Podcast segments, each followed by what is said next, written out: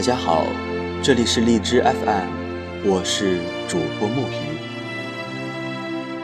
刚刚看了一篇《有一种爱不再重来》的文章，文章写的是作者自己和他母亲的情感，文章真实感人，以至于我一边看一边流泪。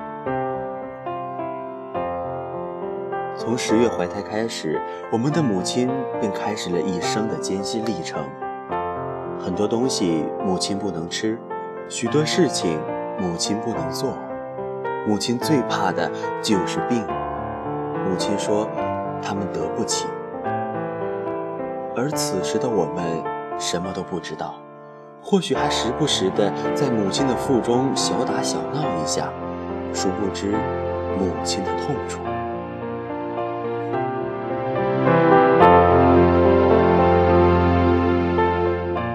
大了，到了上学的年纪，也到了我们最淘气的年龄。在学校和同学打架，做一些恶作剧，甚至是气哭班里一多半的女生。一切结果就是老师找来家长，父亲恼火了，他惩罚我们，一巴掌打在身上。母亲口中虽然说着好好教育他，但眼中。却满含不舍，因为打在我们身上，疼在母亲心里。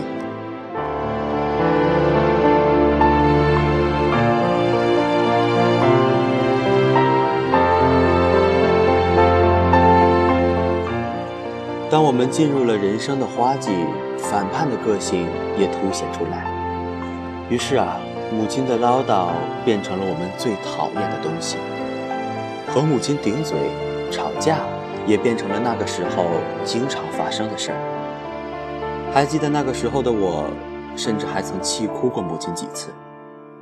可我明白，都说恨铁不成钢，母亲的泪水满含着包容和深深的爱。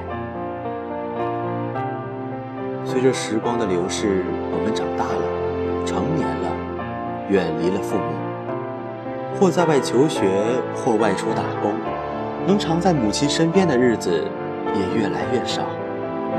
还记得初入学校的时候，心里总想着每周都要给家里打一个电话，可是慢慢的，却不再循规蹈矩，电话也越来越少，偶尔都是母亲主动打来，话语间不难听出几分抱怨。我就突然在想。我们再后来，甚至会在外成立自己的家庭，一年也回不了家几次，听电话那边母亲的唠叨都成了一件奢侈的事情。每年回家，妈妈准备了一些唠叨，爸爸张罗了一桌好饭，成了最温馨的家庭氛围。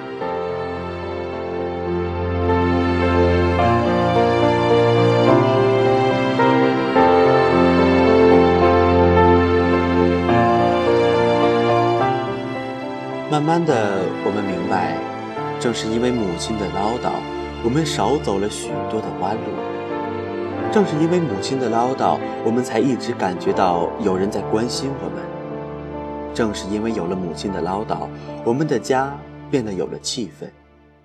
而现在，远离了母亲的唠叨，一切都变得那么不自然。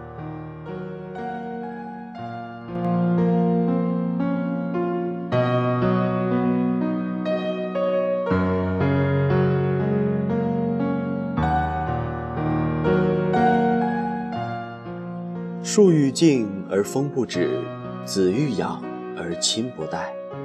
趁着我们还年轻，趁着父母还健在，多关心一下父母吧，多尽一点孝心吧。出门在外的，多抽出时间常回家看看；在父母身边的，就常陪陪父母，聊聊家常。值此母亲节到来之际，给母亲献上一束绽放最美的康乃馨。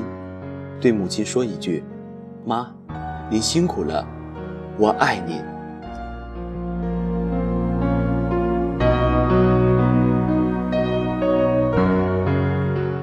爱让妈妈无所畏惧，无所不能；爱让她成为我的英雄。